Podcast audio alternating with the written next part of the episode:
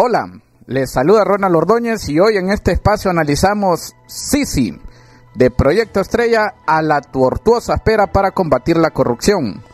La llegada de la misión internacional anticorrupción a Honduras se prevé cada vez más lejana debido al debilitamiento institucional que se remarca en la vigencia de un pacto de impunidad que cobija a corruptos mediante una amnistía aprobada por el Congreso Nacional a inicios del 2022 y más recientemente la alteración de la constitución y la normativa interna de la Corte Suprema de Justicia al no respetarse la precedencia en la selección de los coordinadores o cabezas de las salas que conforman el Poder Judicial.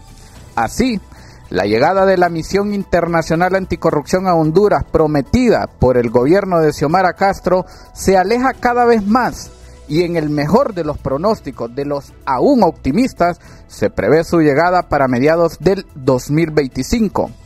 Mientras, desde el sector gubernamental el discurso sigue siendo que las negociaciones con las Naciones Unidas continúan y que van por buen camino, la desesperación y desaliento se apodera de la población y de varios sectores que esperaban la instalación del ente internacional al menos en el segundo año de gobierno.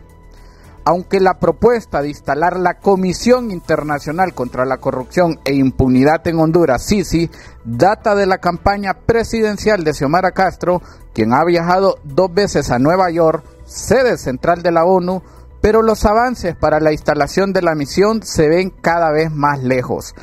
Desde el sector académico y sociedad civil, las lecturas son diferentes, y aunque algunos señalan que se va cumpliendo los plazos lentamente, otros son más firmes y destacan que están engañando a la población y que la Sisi no vendrá al país. Una de las principales promesas de la actual presidenta Xiomara Castro fue la instalación de la misión anticorrupción, pero a dos años de gobierno no ha honrado esa promesa. El término Sisi nació a causa de la instalación en Guatemala de un mecanismo internacional por parte de la ONU denominado Comisión Internacional contra la Impunidad en Guatemala, Sisi, con G al final. De ahí fue fácil para la población hondureña asimilar el mecanismo internacional y solo asignar la geografía, por lo que la G de la Sisi se reemplazó con una H.